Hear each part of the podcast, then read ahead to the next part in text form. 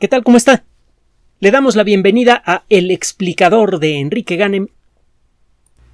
Uno de los mayores problemas que tiene una persona para alcanzar la madurez es el de creerse demasiado especial. Es uno de los uh, muchos asuntos que tiene que aprender un niño para convertirse en una persona adulta. Y en cierto modo le ha pasado lo mismo a la sociedad humana hemos llegado a creer primero que éramos el centro del universo. Luego llegamos a creer, y me estoy saltando varias, varias etapas, que el sistema solar era único en el cosmos.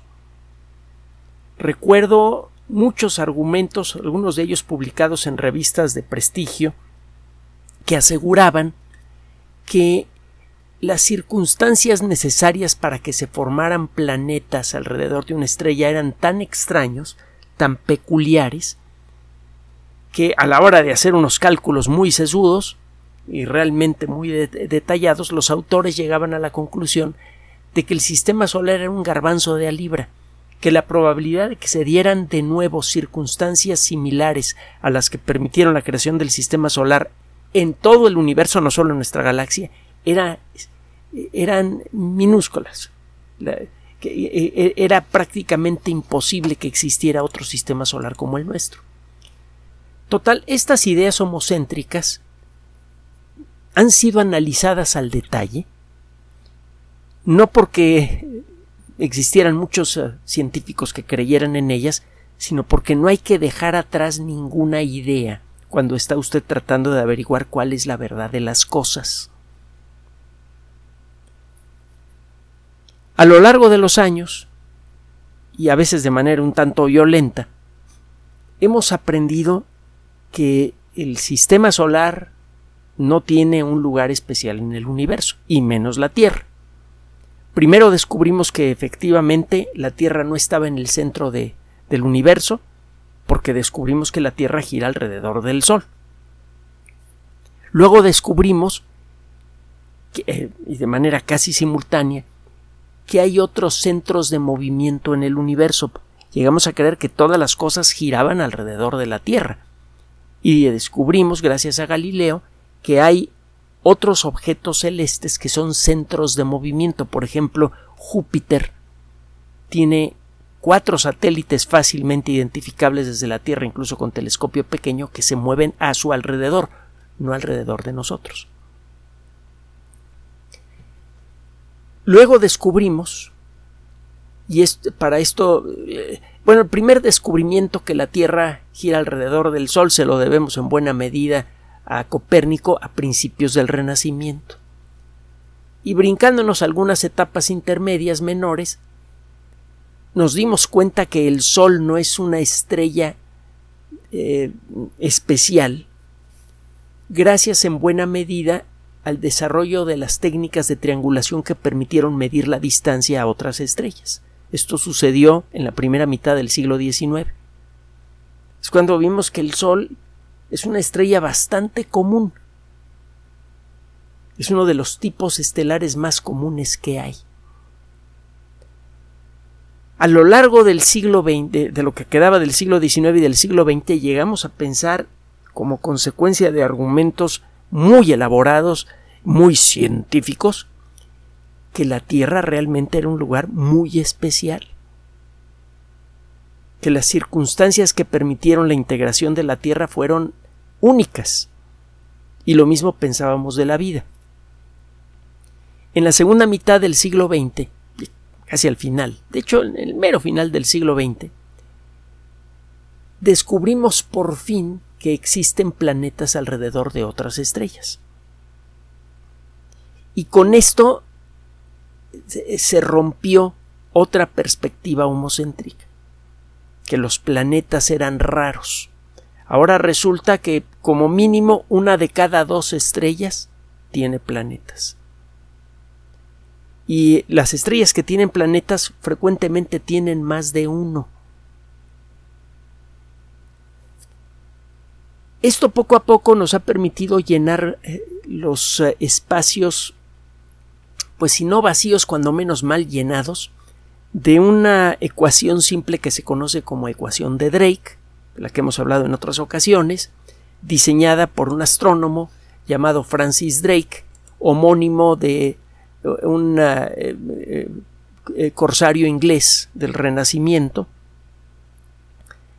Por cierto, este Francis Drake, el Francis Drake del siglo XX, dice que es descendiente directo de ese otro Francis Drake y parece que lo que, tenía pruebas al, al respecto, pero bueno, en esta ecuación usted va sumando una serie de términos, bueno, más bien multiplicando una serie de términos fraccionarios para tratar de calcular cuántos planetas habitados con civilizaciones inteligentes existen en, nuestra galaxia en la actualidad.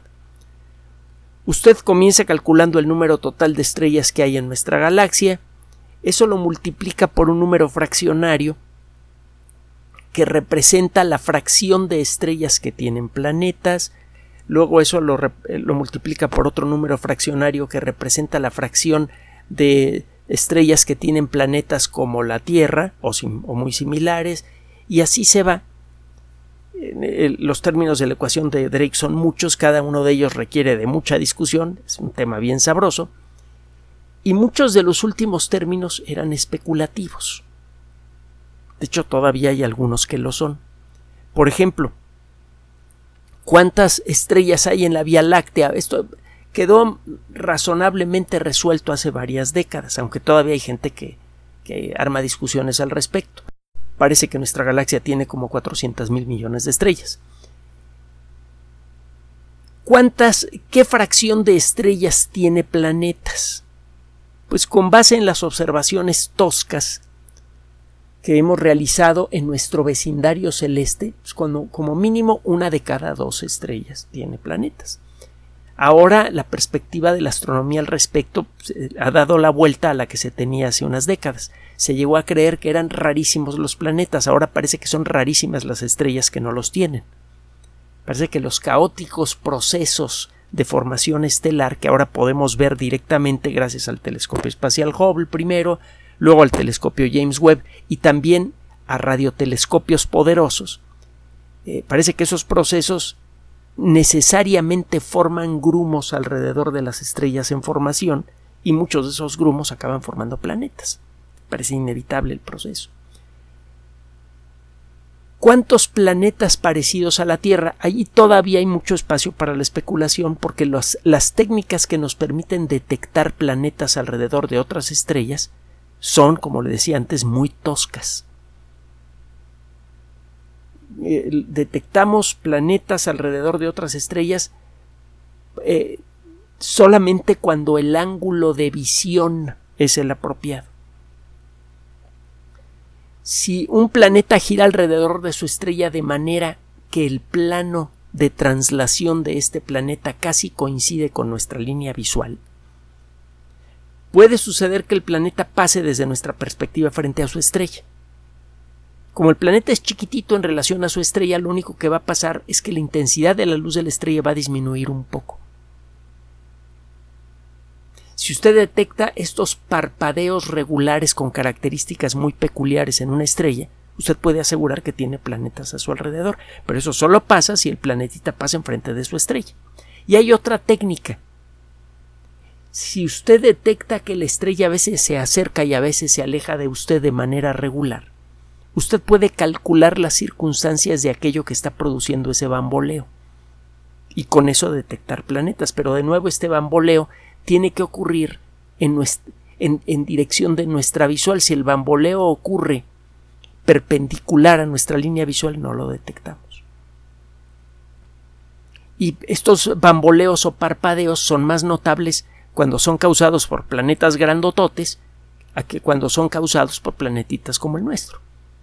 Compare el tamaño de la Tierra con Júpiter para que vea por qué utilizo los aumentativos y los diminutivos para referirme a, estos casos. Entonces, detectar planetas chiquitos como la Tierra es muy difícil. Ya lo hacemos, pero de manera muy limitada. Existen varios factores que no hemos sabido evaluar con respecto a cuestiones relacionadas con nuestro planeta. Por ejemplo, nuestro planeta rico en agua. Hubo una época, para variar y no perder la costumbre, hubo una época al final del siglo pasado en el que se llegó a pensar claramente que, el, eh, que la presencia de agua era en, en un planeta era algo raro. A pesar de la evidencia de lo que veíamos en Júpiter, Saturno, los grandes planetas del sistema solar que tienen cantidades importantes de agua. Llegamos a creer que el agua era muy, muy rara en planetas pequeños. Utilizábamos como ejemplo a Marte. Marte, un planeta pues, relativamente grande, como la tercera parte del diámetro terrestre, y claramente estaba desprovisto de agua.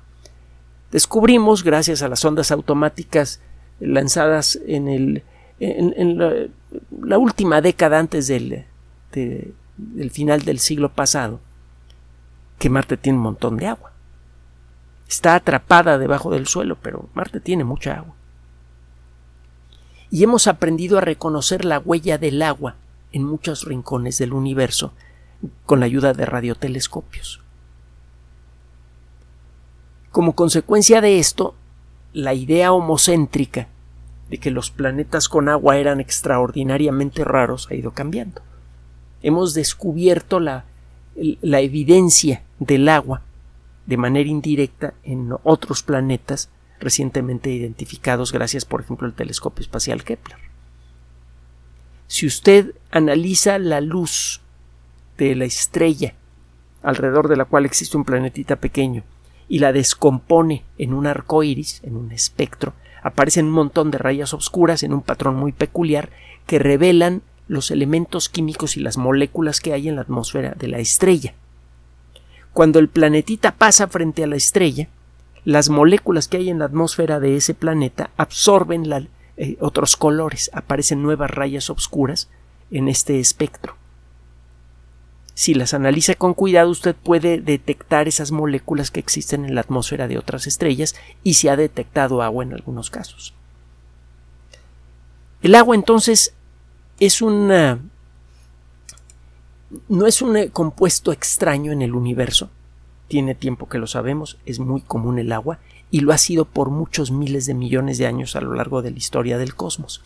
Y ahora, gracias a un trabajo realizado en un radiotelescopio extraordinario, del que hemos hablado en otras ocasiones, estamos reconociendo que el agua no solamente es muy común en los ambientes en donde se forman planetas, sino que quizá además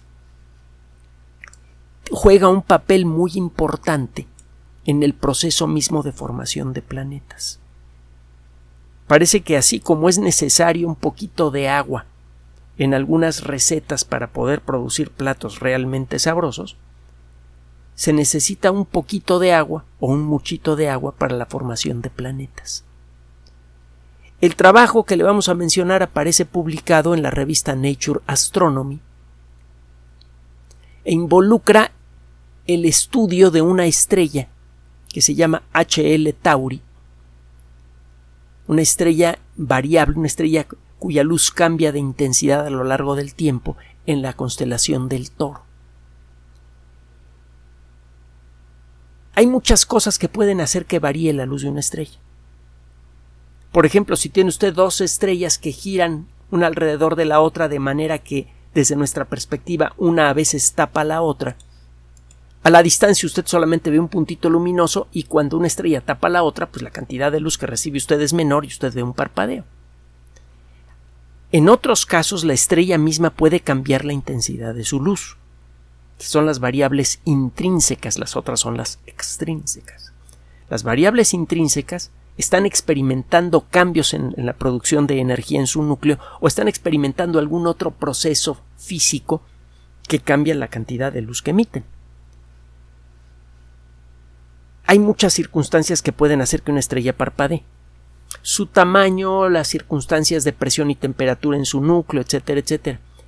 Pero como regla general, las estrellas que están al principio o al final de su vida son casi siempre variables. Con algunas excepciones. HL Tauri es una estrella muy joven, una estrella en formación. Se encuentra a 450 años luz de distancia de nosotros, es una distancia eh, importante, pero no muy grande. Nuestra galaxia tiene 100.000 años luz de diámetro, 450 años luz. Si usted en un eh, gráfico de la galaxia pone al sistema solar y pone a HL Tauri en las proporciones apropiadas, pues va a ver que los dos puntitos están muy pegados. Y esta cercanía relativa permite estudiar a HL Tauri con algunas de las mejores herramientas que tiene la astronomía en la actualidad. Una de estas herramientas es el radiotelescopio ALMA, bueno, más bien el interferómetro ALMA. Hemos hablado de él en otras ocasiones. Es un conjunto de antenas,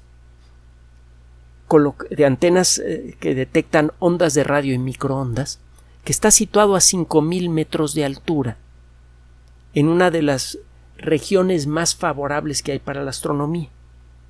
Es en la región desértica de Chile en este ambiente hay muy poca agua en la atmósfera. El agua eh, tiende a absorber muchas de las ondas de radio y microondas que son emitidas, por ejemplo, por las nubes que están formando estrellas. Si usted quiere observar a estas nubes alrededor de estrellas en formación, necesita usted encontrar un lugar en donde exista muy poca agua en la atmósfera para poder ver estas señales de radio y de microondas y poder generar imágenes que le revelen a usted, imágenes sintetizadas por computadora, que le revelen a usted lo que está pasando allí. Es una de las grandes ventajas de Alma. No solamente está, Alma está construido con eh, antenas especialmente sensibles, eh, tiene electrónica de, eh, precisión del siglo XXI, no solamente es una instalación moderna, sino que además se encuentra en uno de los ambientes más favorables para observar este tipo de cosas. Hemos hablado en otras ocasiones de los interferómetros. Son colecciones de antenas, algunas de ellas muy grandes, que están capturando señales que vienen de la misma fuente. Si usted captura estas señales de manera sincronizada, para ello utiliza usted eh, eh, relojes atómicos y otras técnicas, usted puede integrar las señales que vienen de distintos radiotelescopios y generar una imagen compuesta que equivale a la que generaría un radiotelescopio hipergigante e imposible de construir que tuviera de diámetro la distancia que separa a las dos antenas más lejanas. Si usted tiene un montón de antenas y todas están observando al mismo objeto, usted consigue, por un lado, una imagen de muy alta resolución. En general, mientras más gordo es un telescopio, sea de radio o de luz o de lo que usted quiera, mientras más gordo es un telescopio, más fino es el detalle que puede usted distinguir en un objeto. El término técnico es resolución. Mientras más ancho es un telescopio, mayor resolución tiene. Y en el caso de un interferómetro, la distancia máxima eh, que hay entre antenas en un interferómetro le determina la resolución de la imagen sintética que usted puede generar. Si tiene usted dos antenas separadas por un kilómetro de distancia, genera una imagen equivalente a la que le produciría un radiotelescopio de un kilómetro de diámetro que no se puede construir. No hay forma de construir una antena de un kilómetro de diámetro y poder orientarla en el cielo simplemente porque el peso de la antena la deformaría. No hay material concebible que nos permita construir una antena de un kilómetro de diámetro y que además podamos apuntar en la dirección que se nos pegue la gana. Si tiene usted muchos radiotelescopios entre las dos antenas más alejadas, la brillantez de la imagen es mayor.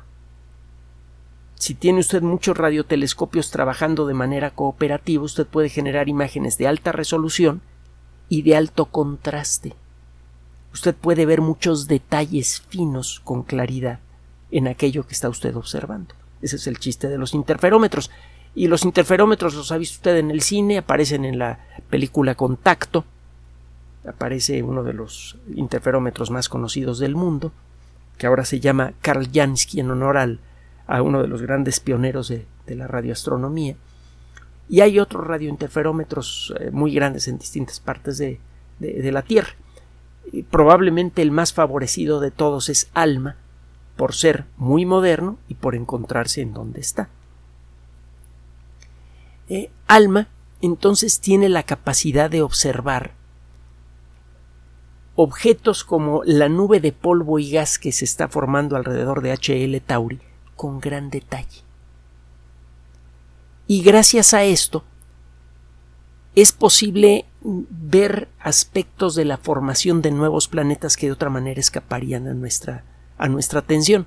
Ahora hay otro detalle con, con, ah, con ALMA que no se podría conseguir con facilidad con un telescopio óptico, un telescopio que, capture señales luminosas. Cada molécula en una nube de gas tibiecita, como las que hay alrededor de las estrellas en formación, cada molécula emite ondas de radio y microondas con frecuencias muy peculiares. Entonces, si usted ajusta su radiotelescopio de la manera apropiada, puede detectar la distribución de moléculas de agua en las nubes de polvo y gas que hay alrededor de estrellas en formación. Y eso fue lo que hicieron estos investigadores. Detectaron de inicio una cantidad sustancial de agua en este disco de polvo y gas que hay alrededor de HL Tauri.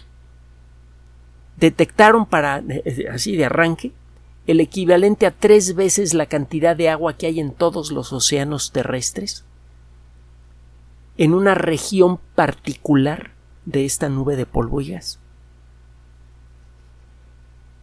Y una cosa que encuentran es que el agua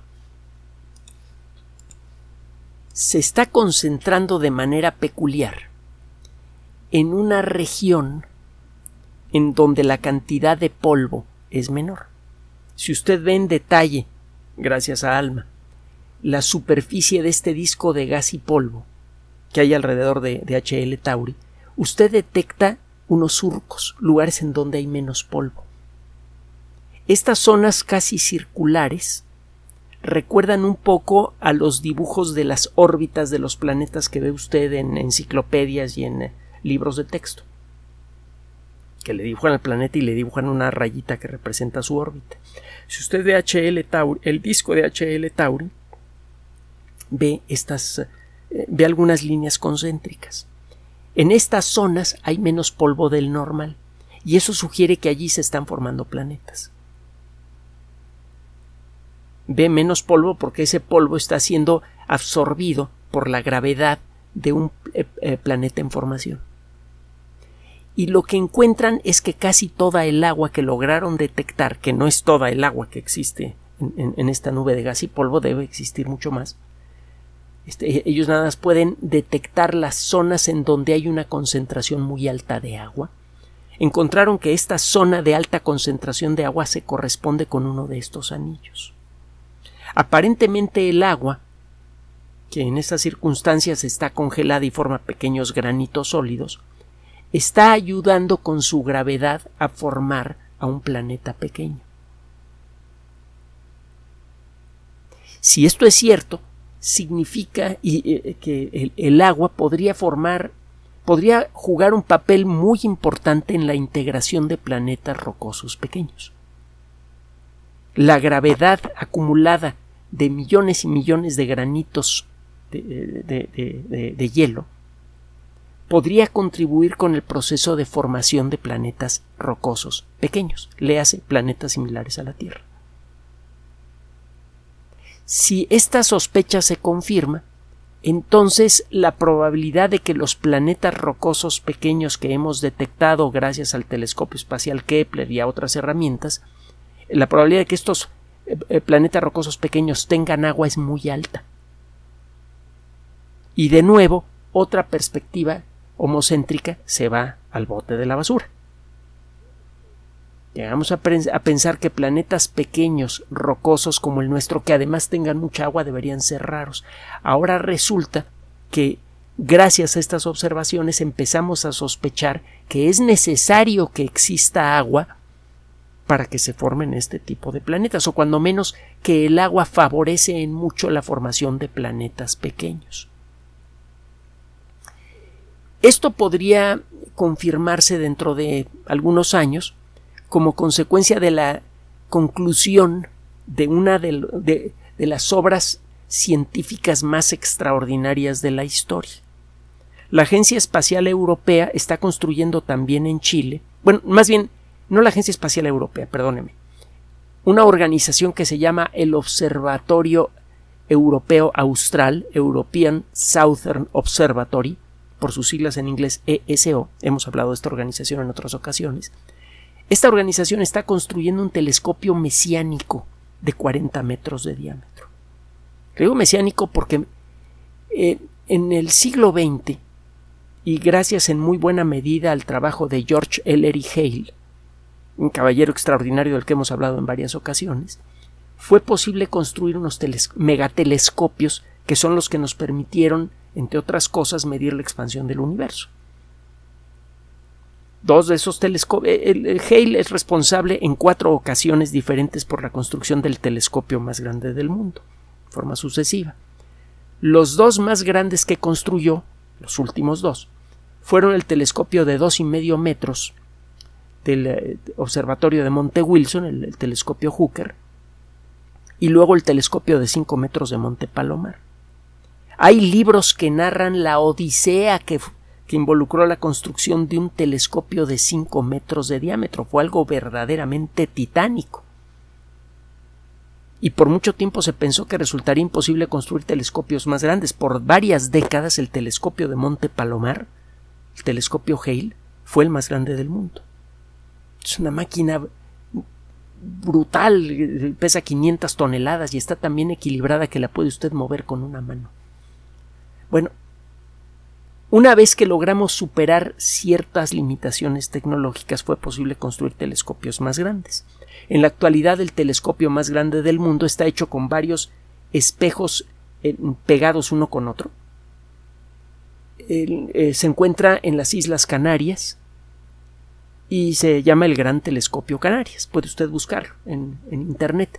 Hay incluso webcams que transmiten desde este gran telescopio. Mide 10 metros 40 centímetros de diámetro. Es el doble de Monte Palomar y un poquito más. Y bueno, la agencia la, eh, eh, la, European Southern Observatory, que estaba yo confundiendo con la ESA, que es la Agencia Espacial Europea, está ya, eh, ya lleva como la mitad del proyecto concluido para un telescopio de 40 metros. Este megatelescopio óptico va a poder ver el disco de polvo y gas de HL Tauri y va a poder confirmar la perspectiva que ofrecen estos astrónomos. si lo que dice en este trabajo publicado en Nature Astronomy es correcto, entonces el agua es fundamental no solamente para la vida, sino también para la formación de planetas, como el nuestro. Y como el agua parece ser mucho más común de lo que suponíamos en el universo, la cantidad de planetas parecidos al nuestro que deben existir en el cosmos debe ser verdaderamente astronómica. Y a menos que las perspectivas homocéntricas tengan razón con respecto a lo que a la vida se refiere, que la vida sea un garbanzo de a libra que se da como consecuencia de un accidente raro muy de vez en cuando, aunque tenga usted un planeta, tenga usted muchos planetas ideales para ello, a menos que eso sea cierto, que se antoja que no, la vida debe ser un fenómeno extraordinariamente común en el universo. Finalmente, le recuerdo una reflexión que le ofrecimos hace poco. En la actualidad, la vida en el universo claramente no tiene un efecto cósmico importante. Si desapareciera la vida en la parte del universo que podemos ver, no nos daríamos cuenta. la vida es un fenómeno secundario irrelevante para la evolución del cosmos. Pero esto podría no ser cierto en el futuro. Si la vida evoluciona, en muchos casos, al desarrollo de especies inteligentes capaces de crear tecnología y estas especies sobreviven a su adolescencia tecnológica, eventualmente quizá podrían desarrollar tecnología suficiente para reformular la historia completa del cosmos. Con estas observaciones estamos probablemente observando no solamente el nacimiento de nuevos planetas, sino también el nacimiento de lo que en el futuro podría convertirse en la fuerza natural más poderosa en la historia del universo, la vida inteligente. Gracias por su atención. Por sugerencia suya tenemos abierto un espacio en Patreon, el explicador Enrique Ganem, y en PayPal, el explicador patrocinio por los que gracias a su apoyo sostenemos este espacio. Puede usted descargar gratuitamente estos audios en formato MP3 en Spotify y en iTunes como El Explicador sitio oficial y en SoundCloud como El Explicador. Recuerde nuestras redes sociales de siempre, Twitter Enrique-Ganem y en Facebook Enrique Ganem sitio oficial, El Explicador y los grupos que usted ya conoce. Gracias.